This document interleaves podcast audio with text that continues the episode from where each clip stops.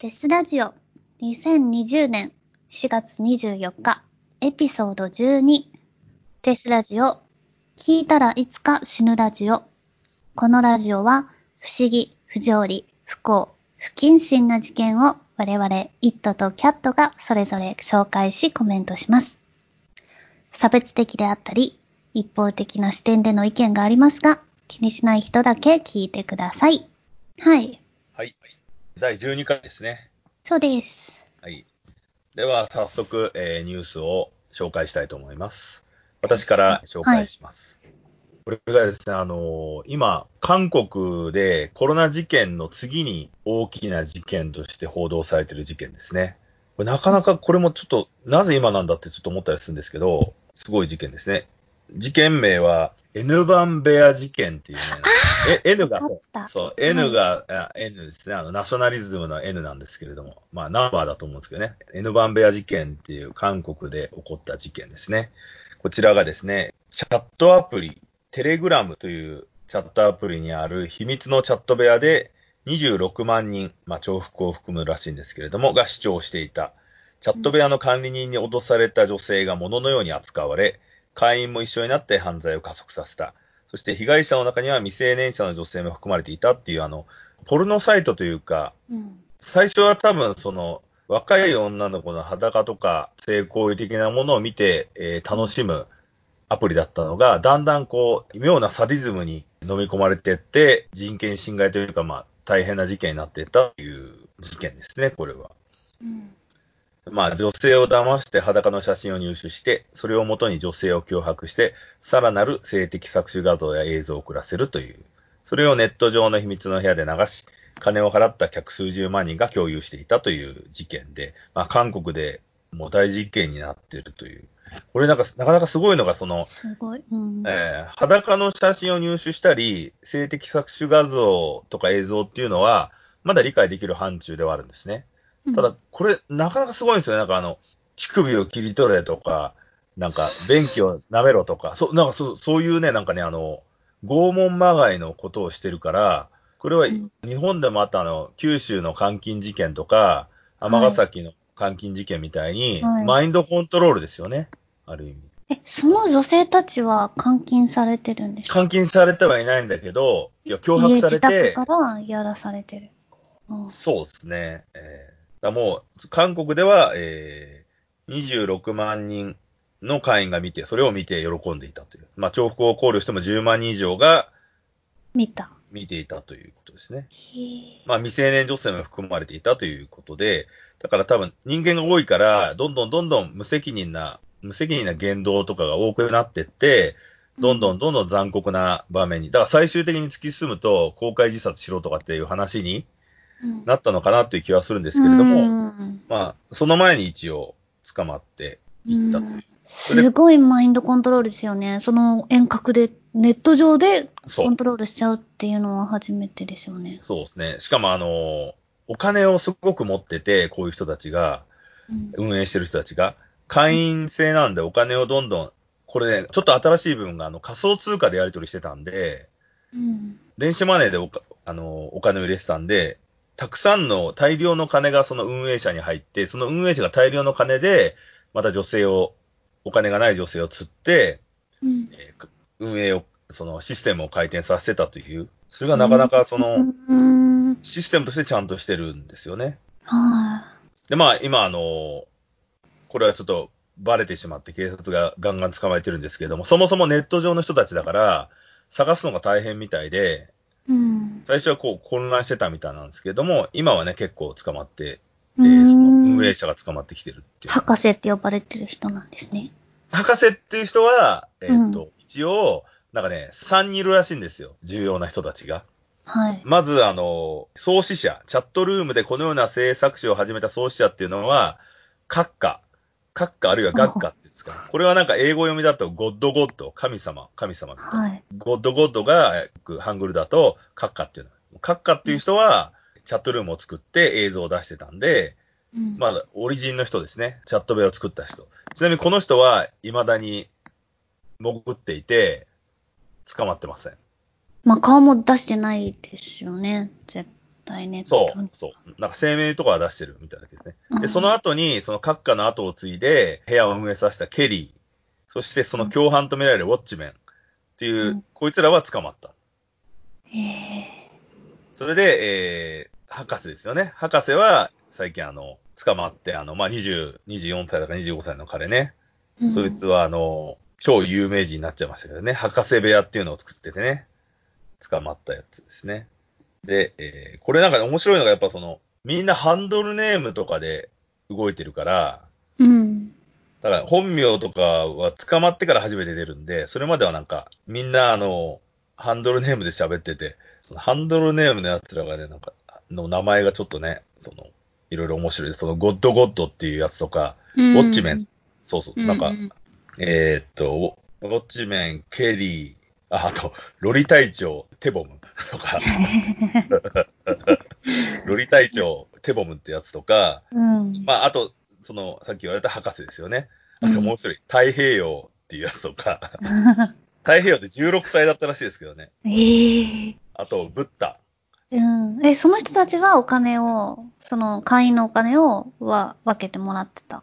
そうそうそう、運営側だからですよね。映画か。だから、え大体その、お金の移動で、その、捕まえたのかわからないけど、この人たちは、あの、テレグラムのチャットルームを運営してた人たちっていうことで捕まっている人たちですね。えーまあ、なかなかね、この、どうなんですかね。映像っていうのは世界中に出回ったらもう消すことできないっていうじゃないですか。だから、被害に遭った人たちっていうのがね、この後どうなっていくのかは気になるところだけど、でもどうなんですかね。あの、一時期さ、あの、ハリウッドとかで、ハッカーがさ、なんだっけ、iPhone かなんかのサイトで、パスワードロックして、いろんな、なんか自撮りした、あちょっと、なんだよこいつらっていうのがあるんだけど、自撮り。それが全部ばらまかれちゃった事件とかあるじゃないですか、脅迫されて。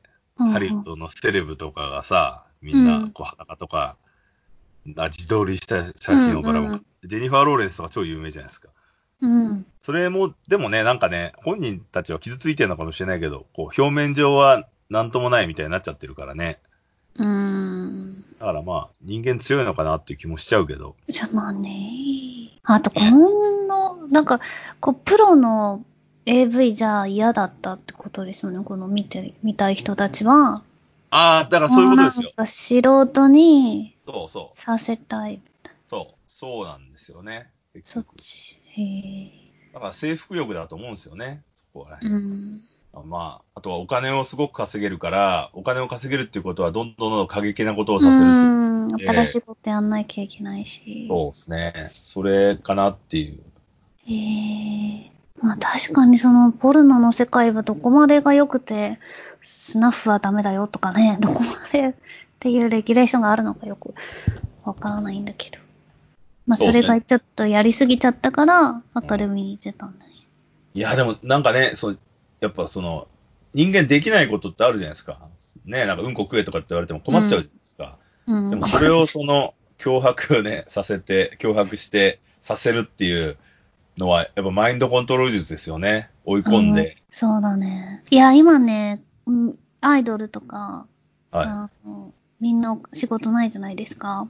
そうですね。まあなんか人気、もともとね、そんなにテレビ出るような人じゃない人たち、みんな結構や YouTube とか、やってるやってるなん。かライブとか、チャットライブみたいなのをやってるけど、まあそれもね、稼ぎたければなんか面白いことやんなきゃいけないだろうし、そうですね。なんかね、こういうのに発展していきそうな。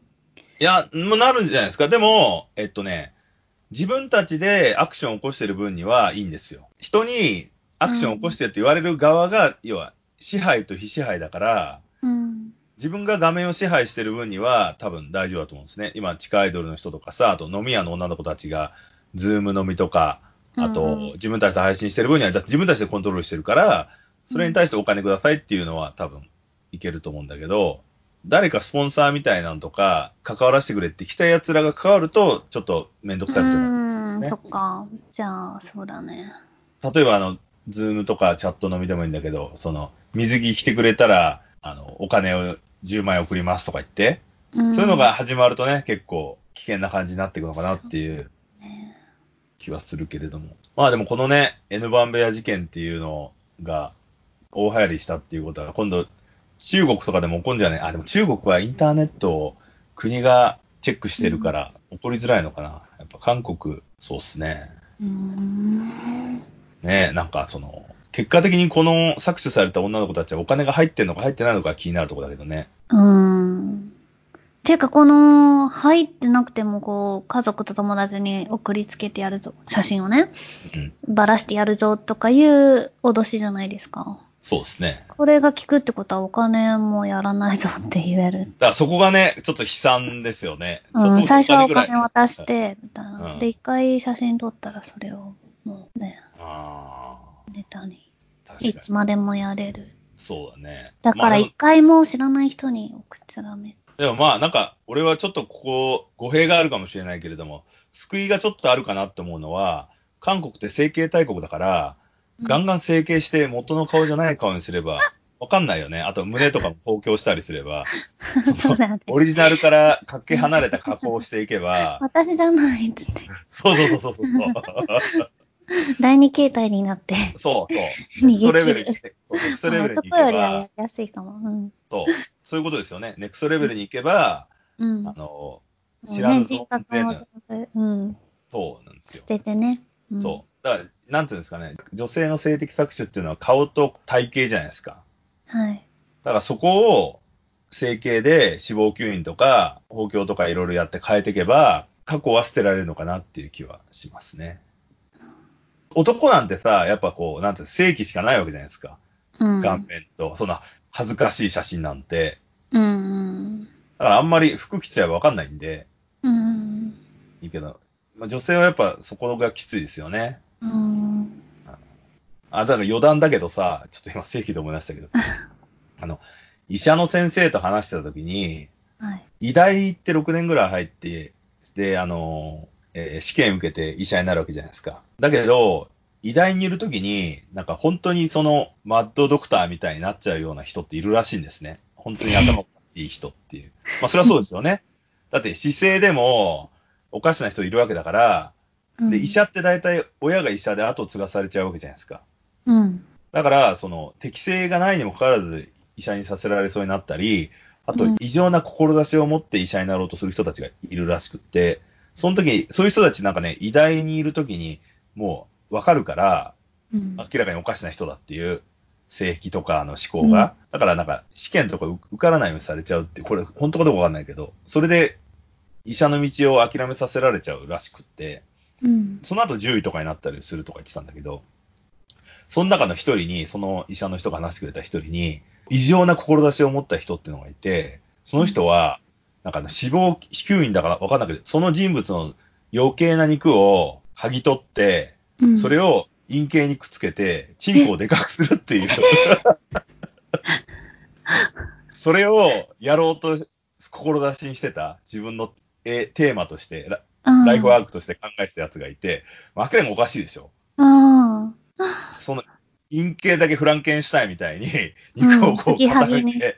継ぎはぎしてでかくするっていうのを やるっていうことを言ってた人がいて、すげえなっていう。へーでまあ不可能じゃなさそうだけど、あの女性につけることもできるんだから。そうそうそうそうそうそう、うんそうなんですよ。あれは腕の肉を切り取って皮を使うから、そう、うん腕に傷が残っちゃうけどっていう。うん。なんか、いや、でも、俺、これ聞いたときに、そんなことができるんだったら、うそのん。今ある人体が作った、そうんの体の形ってあるじゃないですか。うん、それすらもあ、その、あ継ぎはぎで覆せるわけでしょ？そうそう、アートにできるわけじゃないですか。そうそうそう。だからそれすげえなってちょっと思ってしまったまあっていう。ね。え お腹の真ん中から腕がもう一本とかね。いや、そういうことですよ。だうんうん。あの陰茎がさ、先ちょ先でさ、二股に分かれてるとかさ。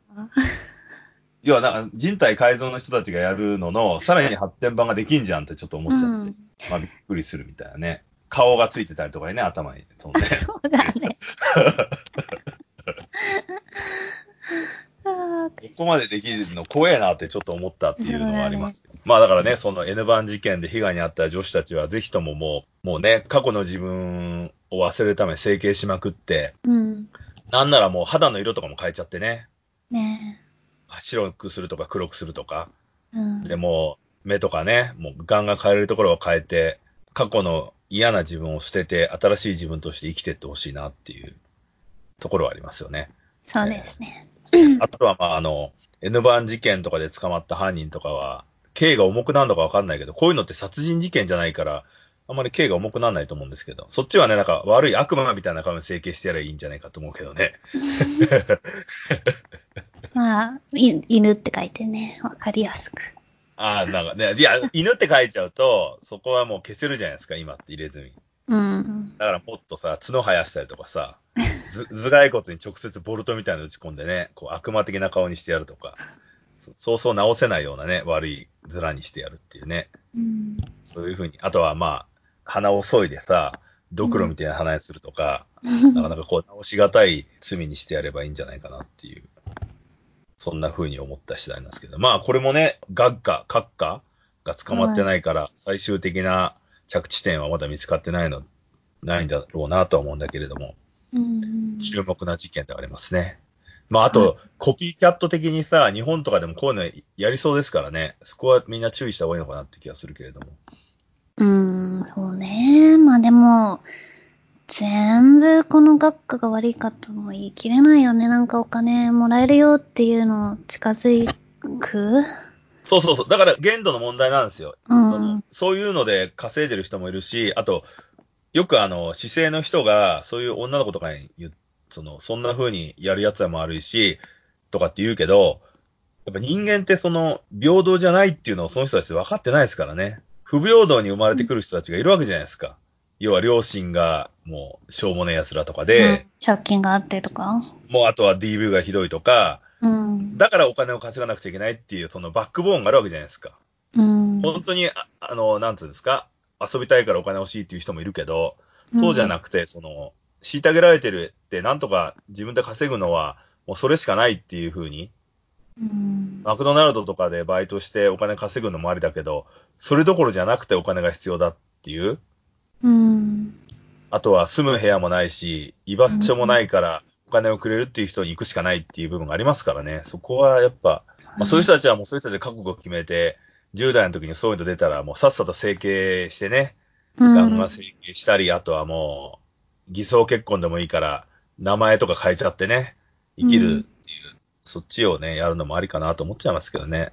まあね。だってさ本当にあるからね。だって国が助けてくんないわけじゃないですか。俺らだって苦しいのにさ、10万円とかもさ、なんか、渋ってるような国なんだから。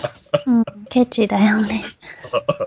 しょうもねえ、そう、しょうもねえ対応しかしてないような国なんですから。だからね、うんもうそれの、そういうので金稼ぐのは俺はまあしょうがないと思うんですけれども、その後のケアですよね。次のステップに行くときに過去を消すっていうのは結構重要だなっていう。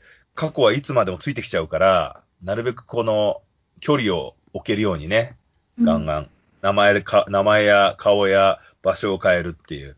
それで幸せに生きれるんだったらもうベターだなと思いますけど。そんな感じの事件ですね。はいそういうケアをしていただければっていう事件ですね。はい。はい。じゃあ、次はですね、ちょっと、あの、そこまでヘビーじゃないんですけど、えっ、と、4月です。今月は4月で、4月といえばイースターですね。アメリカではイースター祭というのがあります。えっ、と、キリストの生誕、復活祭か、うんを祝って、まあ結構パステルカラーで可愛いお祭りなんですよね。クリスマスと同じぐらい、そそんなに大きくないかな。あ、俺、イイギリス行った時もイースターあったよ、確か。確あ、か。海外ってさ、あの、日本みたいに、あの、区がないんだよね。うん。あの天皇記念日とか、ああいうのないんだよね、確かね。うんだから、イースターだけが休みで、あとは基本的に有給みたいな感じなんだよね。あ、そうなのだっけ。俺はなんかそういうふうに言われたけど、なんか休日ないよとか言って。そう、まあ、まあ、イースターも一週間ぐらい。そうそう、だから、だからイースターだけが連休なんだよね、確か。うん。ゴールデンウィークとかないでしょ？ないない。うん。まあ、それに値するようなやつで、やまあ、日曜日が特に盛り上がって、何するかというと、まあ、うさぎとかひよことかのぬいぐるみとかイラストが飾られて、卵イースターエッグ。イースターエッグですね。にペイントしたり、みんなでお家でペイントしたりして、で、その中にはこう、びなんだ、ガチャガチャみたいにパカッて開く卵があって、たまごっちみたいなやつね。うん。ももうちょっとなんか、プラスチックの卵みたいな感じに、チョコレートとかお菓子とか、コインとか入れて、庭とかに親が隠して、それを子供たちが、あって一気に探しに行って、いろんなの見つけてわいみたいな。エッグハントをやるっていう感じの日なんですけど、えーこのフロリダの女がですね、フロリダに住んでいるこのアブリル・セストーニ、42歳のおばさんが、イースターエッグをいろんな人の家に投げ込んでこう渡してたんですけど、そのイースターのエッグの中にけしからんものが入ってたと言って逮捕されました。はい。入ってたのは手作りのポルノ。写真、パンフレット。みたいなやつで、い。や、本人じゃないと思うんですけど、そうで、あの、結構、どういうことってみんながなったっていうことなんですが、この人なんか見た目結構普通に清楚、清楚っていうか、頭おかしそうじゃないような見た目なんですけど、42歳で、イースターエッグの中にポルノを詰めて逮捕された、教育のためだと彼女は言い張っていました。で、車の中に山積みのポルノ400枚ほどのパンフレットを自作して積んでいて、で、投げ入れたエッグの中、イースターエッグの中には、魚の形のクラッカー、粉の飲み物、トイレットペーパーの破片とポルノを入れて、投げ入れてて、まあ今ロックダウン中なので不要不急の外出っていうこともあり、御用となったっていう。えーまあ、愉快犯ですよね。そうですね。っていうことがフロリダで起こって、で、あとちょっと小さいあの、神戸市で起こったことが、まあ、別に似てるわけじゃないんだけど、神戸市の区役所の職員を殴ったとして、67歳の女が現行犯逮捕されました。こっちは、えー、公務執行誘拐の疑いで逮捕された田丸恵子容疑者67歳は、20日午後3時過ぎ、神戸市兵庫区の兵庫区役所を訪れ、家の近くのホテルが夜でも電気がついてるので感染者を止めてるはずだ。窓を開けてタバコを吸ってる人がいる。このままではコロナの菌が外に出る。などと職員に詰め寄ったということです。職員が事実ではないと対応を拒んだところ、田丸容疑者が突然職員の顔を殴ったということです。えー田丸容疑者は当時酒に酔ってたとみられ、警察の調べに対し、対処法を教えてくれなくてカッとなったと容疑を認めています。っていうなんか春だなっていう感じがしました。そうですね。まあ、フロリダの方は結構あの、面白がらせようとしてる感を感じていいですけどね。でも、どちらもやっぱ精神的な障害があるのかなっていう気はしないでもないですけどね。うん。そう。で、こういう、ちょっと頭おかしい人がいっぱいいることが怖い。前も言ったかもしれないけど。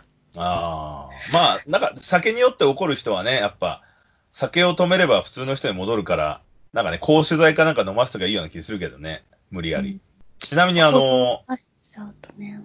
はい？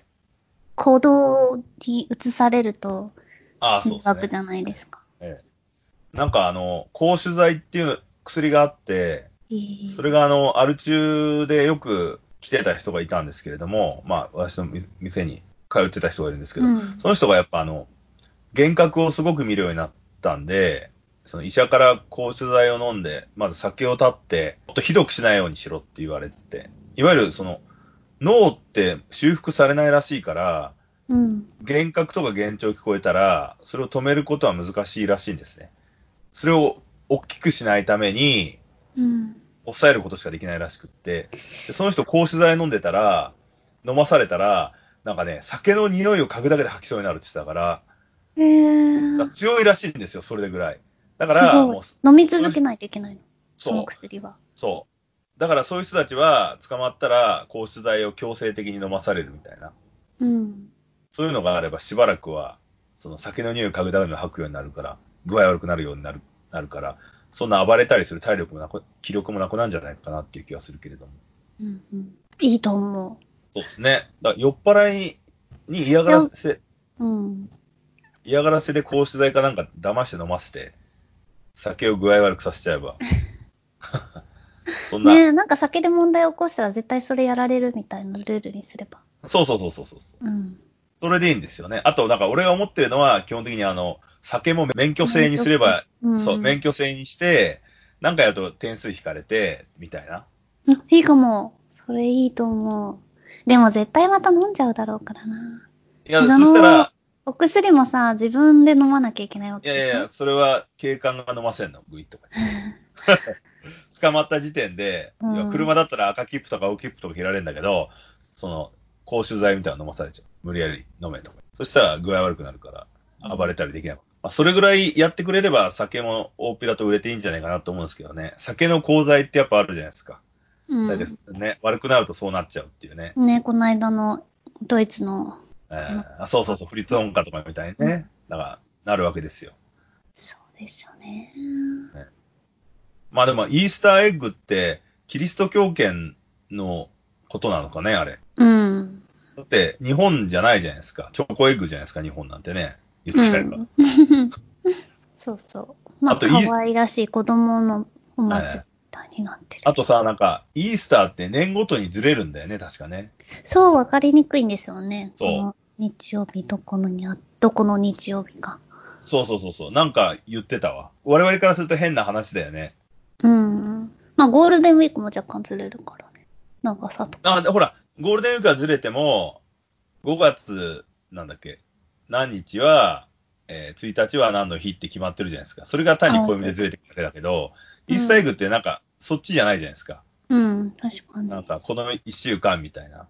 うんうん春分の日後の最初の満月から数えて最初のそうそうそう。だから、その得体の知れない満月月齢みたいな。そうだね。最初、その、イギリス行ってた時に聞いた時は、なんじゃそれとかもちょっと思ったりしましたよ。で休みだからとかって言われて。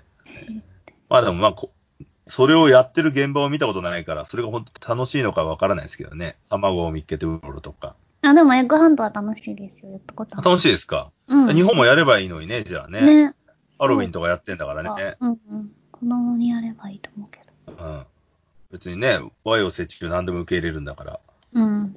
あ、卵インスタをね、始めたんですよ。あ、うんインスタ、はいはい。うん。はいデスラジオで始めたので、よかったら見てみてください。そうですね。ツイッターも頃合いを見て始めようかなと思ってますんで、うん。そこでね、随時、えー更新ね、ができたら感じですね。はい。そうですね。はいちょっとイースターの、あの、ミームを、ミームって日本語でなんて言うんだろう。なんかこう、面白い絵と写真、ん？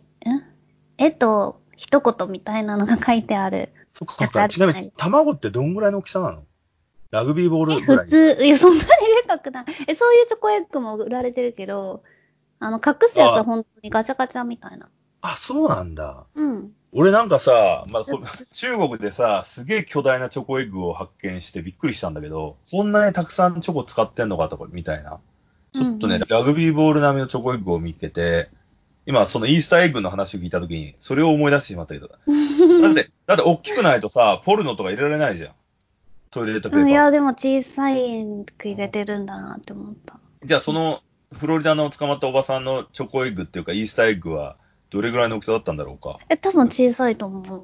それなのにそんなにグッズをたくさん入れてたってこと？グッズっていうほどじゃないよ。ちっちゃいビスケットみたいなやつと、本当に、そう、トイレットペーパートイレットペーパー。意味わかんないんだけどね。で、多分くしゃくしゃにしたポルノの紙？紙、うんあ、じゃあ、もう全部がこうちっち DVD とかじゃないよ。ああ、なるほど、なるほど。じゃあ、全然ちっちゃないたずらじゃんね。まあね、頭をだ返って。ちっちゃいから開ける必要なかったりするわけじゃないですか。もっとでかいのかと思ってたわ。ラグビーボール並みのとかだったらさ、なんだろうとか思って開けるから。怖いよね、庭に。得体の知らない卵あったら。そうそうそう、そういうことですよ。だから、それで、おっと思って開けたら、そういうのがあって、そんなちっちゃいやつだったらね、そんなにうん。面積ないんだから、怒るような必要、目くじら立てる必要もないんじゃないかって気がするけど。まあ男の子とかだったらね、喜んで、な、うちにくれっていう感じかもしれないけど。ああ。全部自作なんですよね、多分。そう、なんかね、どういう、その実物はの載ってないからわからないんだけど。あ、いやいや、普通のイースターエッグって。売ってんのあ専用のカプセルみたいなの。え、売ってる売ってる。あ本当にみんなそこに好きないろんなものを入れて隠して、ハントする。探して、で、いっぱい見つけたら全部自分のものにできるからうん、大人数で子供バーって、あの、公園とかでやる。ああ。うん。まあ、夢あっていいっすよね、それは。面白い。うん。楽しいイベントの。えまあ、なんか今ね、うんできないけどね、外でー。確かに確かに。うん。日本でもね、幼稚園とかの記念イベントでやるとね、全然いいような気しますけどね。あ、すごいと思います。ええまあなんか、あの、インスタにも載せたんだけど、その、うちら無神論者とかだとしても、はい。イースター、イースターとかクリスマスとか楽しむよ、みたいな。まあ、それは宗教を信じている人たちが、はあの、うちらと同じように、こう、嘘をついたりお酒を飲んだりするのと一緒じゃんみたいな。い。ああ、一緒のことだよねっていうのがあったから載せました。なるほど。無神論者って a-atheist？atheist。atheist。英語で atheist ですよね。今回はこんなところで大丈夫ですかね。はい。はい。それじゃではあ、、はい。またまた、はい。